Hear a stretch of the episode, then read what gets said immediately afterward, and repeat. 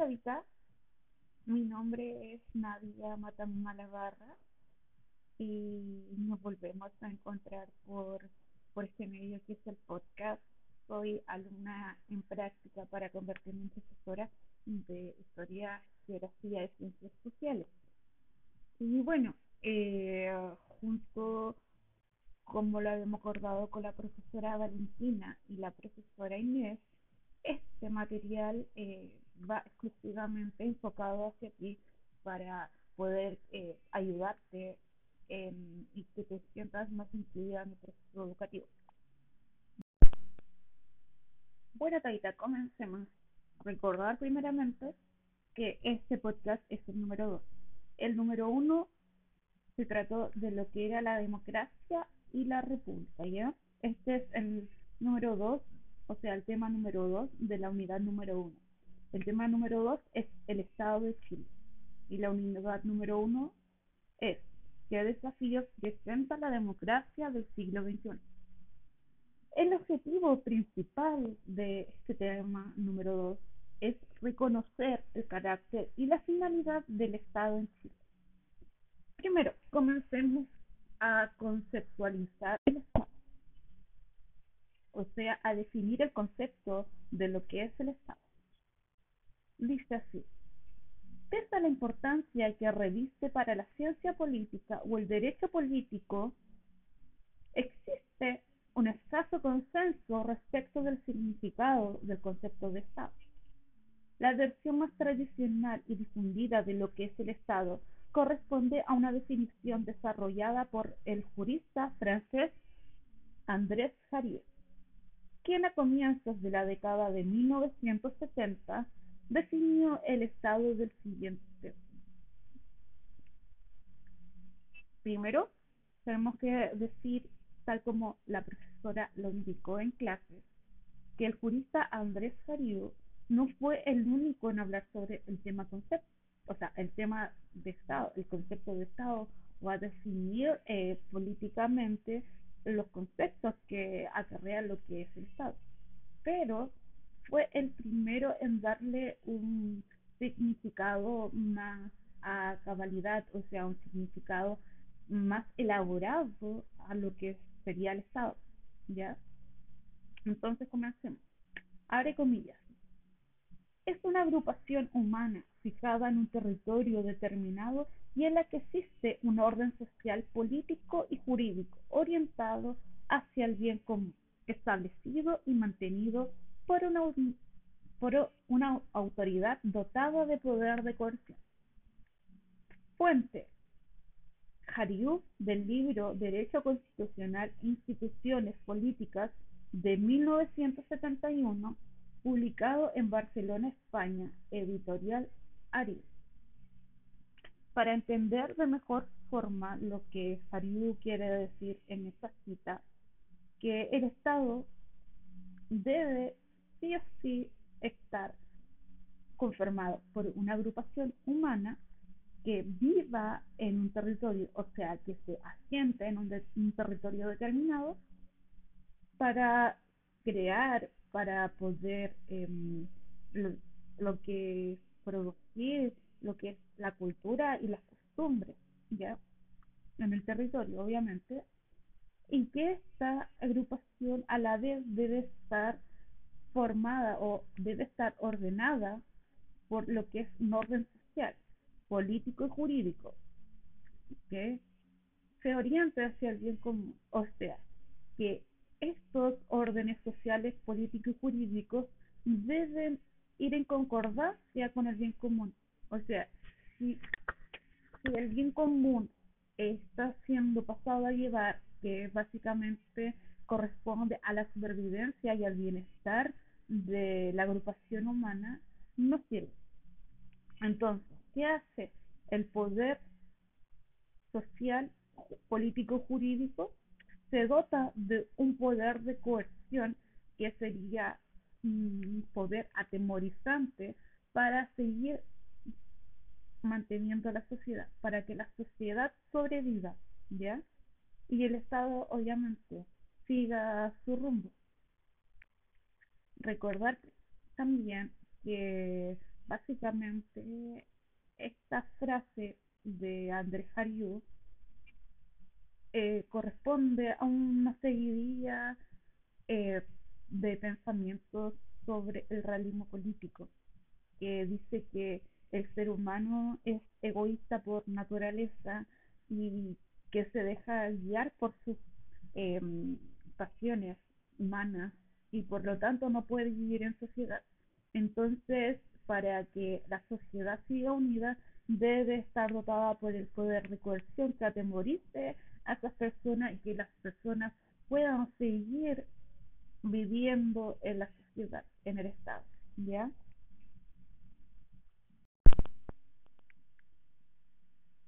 Como ya anteriormente, en el capítulo anterior, hemos definido lo que es el Estado, el concepto en sí mismo, ahora procederemos a definir los elementos del Estado.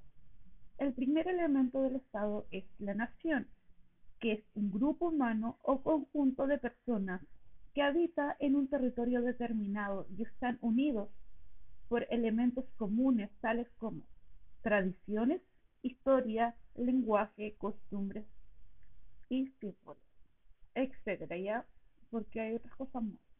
Eh, o sea, que la nación es un grupo humano o conjunto que básicamente esto se trata de las comunidades. Las comunidades eh, son conjuntos que habitan en un territorio, en un espacio físico y crean las naciones, ¿ya? O sea que en un estado pueden existir diferentes naciones. Por ejemplo, en, el estado chileno tiene la nación chilena, pero tienes la nación mapuche, tiene la nación tehuelche, tiene la nación aymara y así, es un sinfín. No, no tiene que ver mucho eh, lo que el Estado con la nación, porque difieren un poco en cuanto a la política más que nada en, en, en las leyes, porque puedes tener muchas costumbres dentro de un territorio, eh, diferentes comidas, por ejemplo, o eh, diferentes formas de idioma, como el acento va cambiando, por ejemplo. Entonces, las naciones eh, van cambiando dentro del territorio. Segundo elemento, territorio. El territorio comprende el lugar geográfico que ocupa el grupo humano y sobre el cual el Estado ejerce su poder. Este último supone la existencia de un territorio estable y excluyente, y por lo tanto limitado de un modo preciso por fronteras indiscutibles. Se incluye dentro del territorio la tierra firme, el subsuelo, lagos, canales y ríos, que se encuentran dentro de sus fronteras, y el espacio aéreo sobre sus límites. El territorio también comprende un espacio marítimo. También existe el llamado territorio jurídico, formado por embajadas, consulados, buques de guerra, barcos, mercantes, que lleve la bandera nacional y el transporte aéreo nacional. O sea, que el territorio es el lugar físico o el espacio físico, que es el lugar geográfico en palabras más técnicas, que ocupa las naciones, ¿ya? O sea que la nación se asienta sobre estos territorios, que ya vemos que también es variado y por lo tanto las naciones van a presentar sus diferentes formas de vida dependiendo de esto, ¿ya? Y aquí el Estado es el que ordena la nación con leyes civiles, sociales, ¿ya? Y así para que todos vivan en sociedad. El territorio incluye lo que es la tierra firme, o sea, el suelo que nosotros pisamos, pero también incluye el mar, por ejemplo, o incluye el territorio aéreo. No sé, por ejemplo, se definen eh, dónde pueden volar los aviones comerciales o los helicópteros o los aviones de guerra y en cada territorio, cada país tiene su territorio aéreo, ¿ya? Y luego tenemos el territorio jurídico, que el territorio jurídico es todo aquello que lleve la bandera chilena o todo lo donde Chile tenga jurisdicción. En este caso, la embajada. La embajada que sirven mucho ya que el Estado eh, es una extensión del Estado de Chile en otros países, donde um, concurren muchos chilenos a pedir ayuda, por ejemplo, humanitaria, cuando pasó el caso de, de la pandemia, cuando comenzó, cuando los chilenos querían volver al país, ya que no tenían dinero, eh, no, no, podían encontrar sitios de avión para volver, por ejemplo, el, la embajada tuvieron que hacerse cargo de esos chilenos, ya que tienen la jurisdicción y también tienen el deber de hacerse cargo de esas personas, de sus compatriotas en otros lugares, por ejemplo. ¿Ya? Tercer elemento, poder o soberanía. Este es un atributo del Estado de ser obedecido por los habitantes del territorio.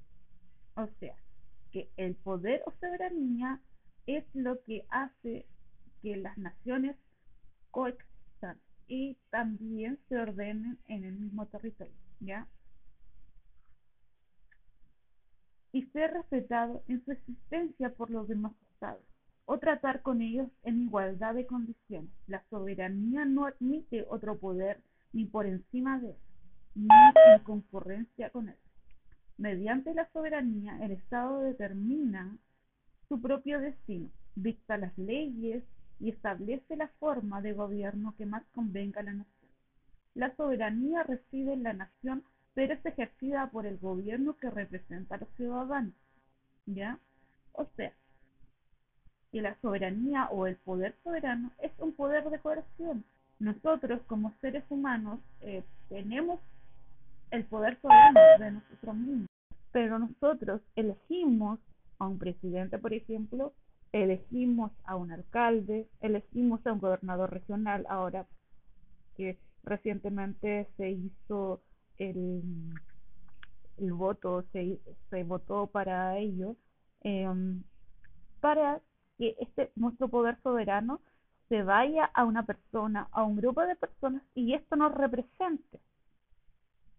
Y así el gobierno eh, se crea y dirige al Estado-Nación, ¿ya? O sea, que este poder, el poder soberano, está por encima de todo, ya que nosotros a través de la elección, a través del voto o a través de otros factores más, eh, elegimos a un grupo de personas. Entonces, no puede haber otro poder por encima de ellos de lo que nosotros les cedemos a ese grupo de gente que guía a la sociedad, guía a las naciones por encima de todo, ¿ya? Y eh, obviamente hace que las leyes se cumplan, ¿ya?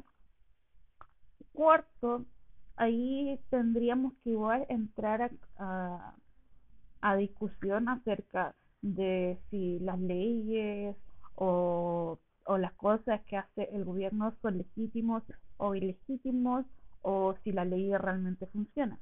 Ahí tenemos que tener en cuenta igual otras cosas de que el ser humano no es un ser perfecto y por lo tanto como aplicación de la ley no, no está muy, muy bien hecho por decir, ¿ya? Entonces ahí hay que tener mucho cuidado. Una cosa son las leyes y otra es la aplicación de las leyes, porque la aplica las leyes pueden ser perfectas, eh, por decir algo, pero lo que no son perfectos es la aplicación, ya que la aplicación la hacen los seres humanos y los seres humanos no son perfectos, ¿ya? Cuarto elemento del Estado. Organización jurídica, conjuntos, que es un conjunto de normas que regula las relaciones entre los hombres que conforman al Estado. La organización jurídica comprende el establecimiento de un gobierno es el conjunto de autoridades encargadas de dirigir a la nación, conjunto de leyes que delimiten en la nación del gobierno y los gobernados. ¿Ya? Entonces, ¿qué quiere decir la organización jurídica? La organización jurídica es la que ordena al Estado en sí mismo, la que ordena a las naciones, ¿ya? A la nación dentro del territorio. O sea, son las leyes que van regulando esto para que esto se oriente hacia un bien común.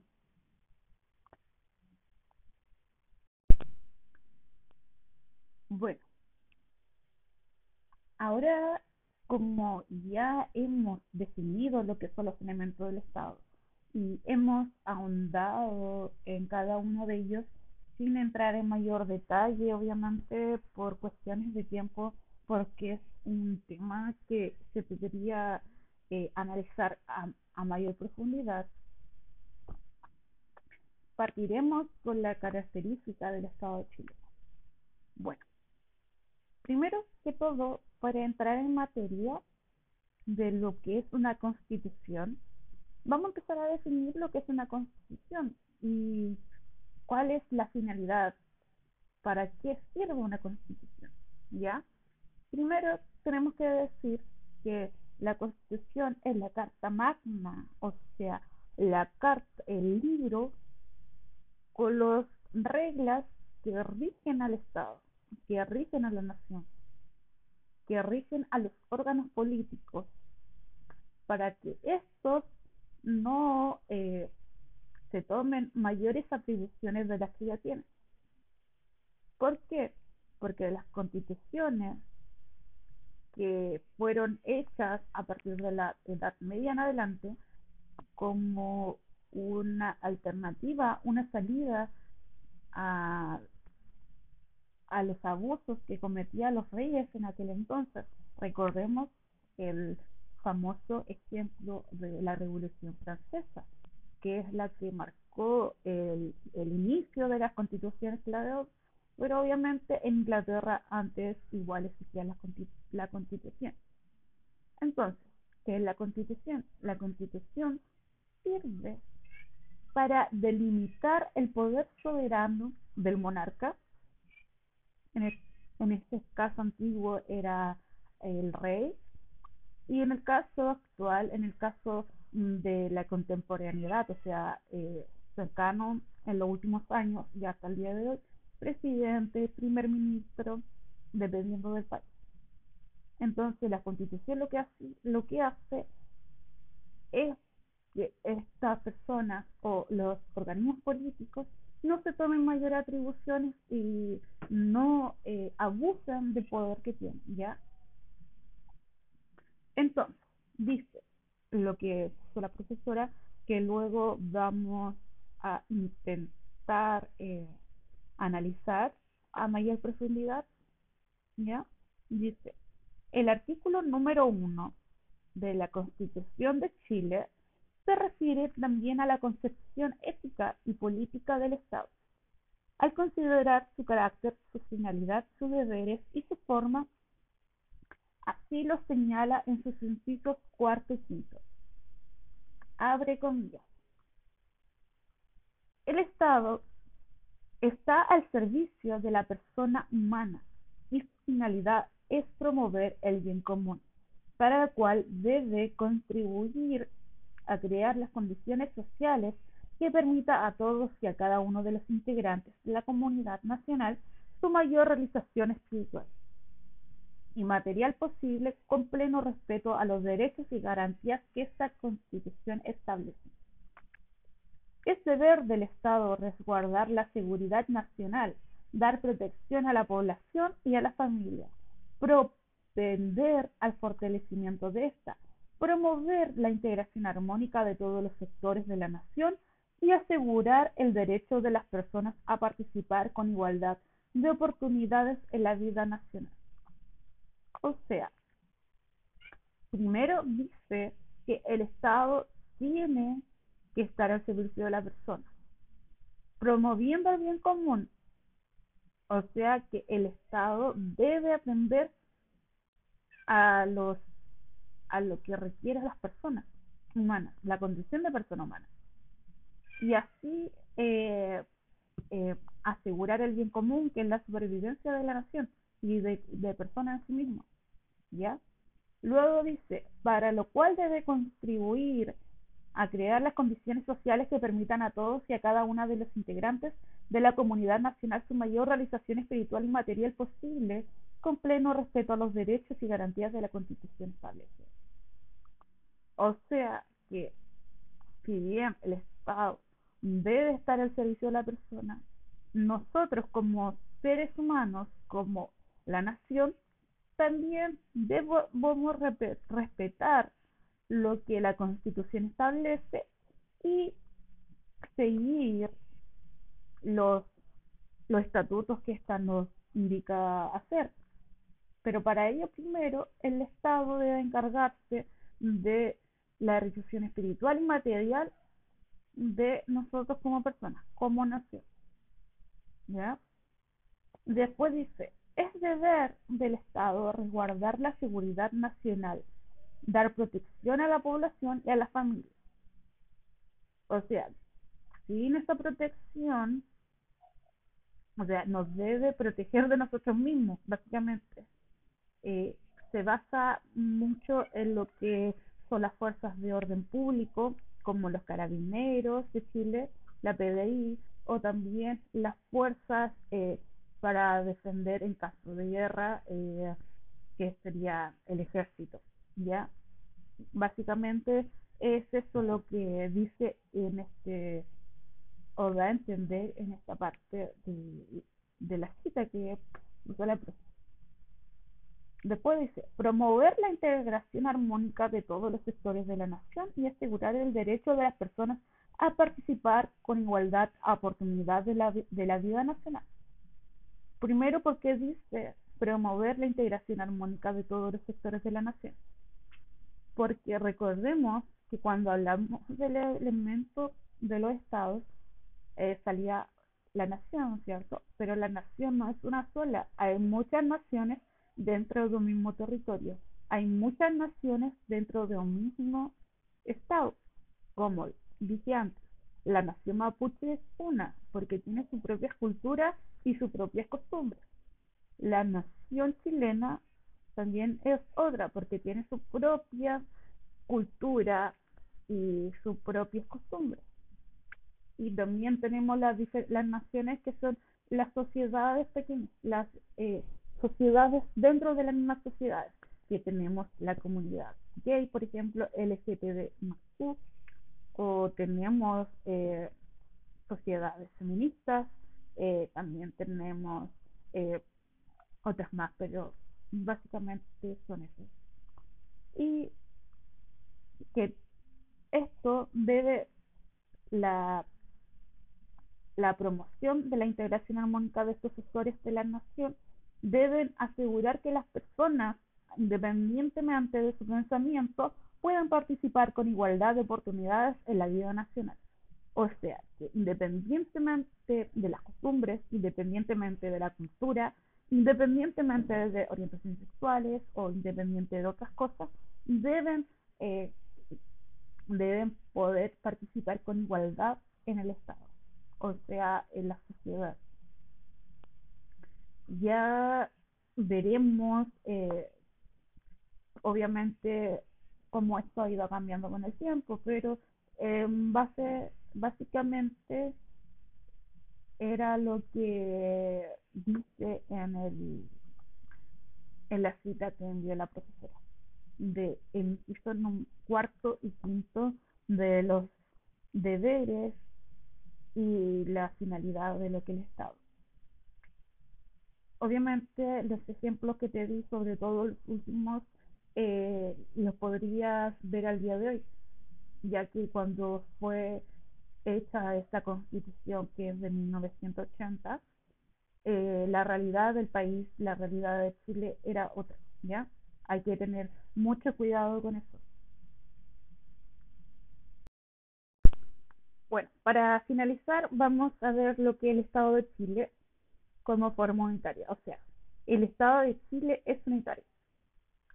La forma jurídica del Estado se refiere a la estructura y organización del poder del que el Estado es titular y la distribución espacial de la actividad del Estado.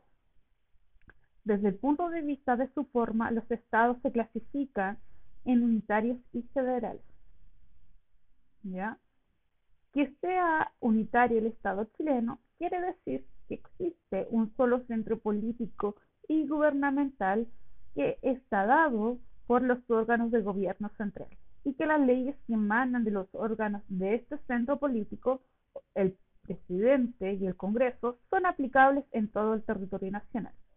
En cambio, en un Estado federal, la estructura del Estado está descentralizada políticamente, es decir, existen varios centros de poder político de una parte del Estado federal propiamente tal, que ejercen el gobierno central y de otra los Estados miembros o federados que ejercen los gobiernos regionales. Cada uno de los gobiernos regionales actúa políticamente y en forma independiente, pero de modo coordinado. Pero el gobierno central del gobierno dependen las relaciones internacionales y definiciones de política económica y fiscal. En la actualidad son estados federales Suiza, Estados Unidos de América, Rusia, México, Argentina, Brasil y Alemania, por nombrar solo algunos ejemplos. Y para entender de mejor forma lo que significa ser un Estado unitario o ser un Estado federal, eh, vamos a dar un ejemplo que puede ser aplicado, aplicado en ambas realidades, ya sea un Estado unitario o un Estado federal. Vamos a tomar lo que es un plano regulador comunal, ¿ya? Y para hacerlo más cercano, vamos a ver Los Rojas, Caleta Los Rojas, ¿ya? Caleta Los Rojas es una zona donde coexisten diferentes tipos de la economía, ya sea el industrial, ya sea el, la pesca artesanal y también las mismas industrias que están cercanas a la caleta, obviamente, y alrededor. El mismo plano comunal, o sea, el ordenamiento territorial de Caleta Los Rojas y Coronel, sector aledaño, permite que haya eh, diferentes formas de la economía, diferentes sectores productivos, ¿ya?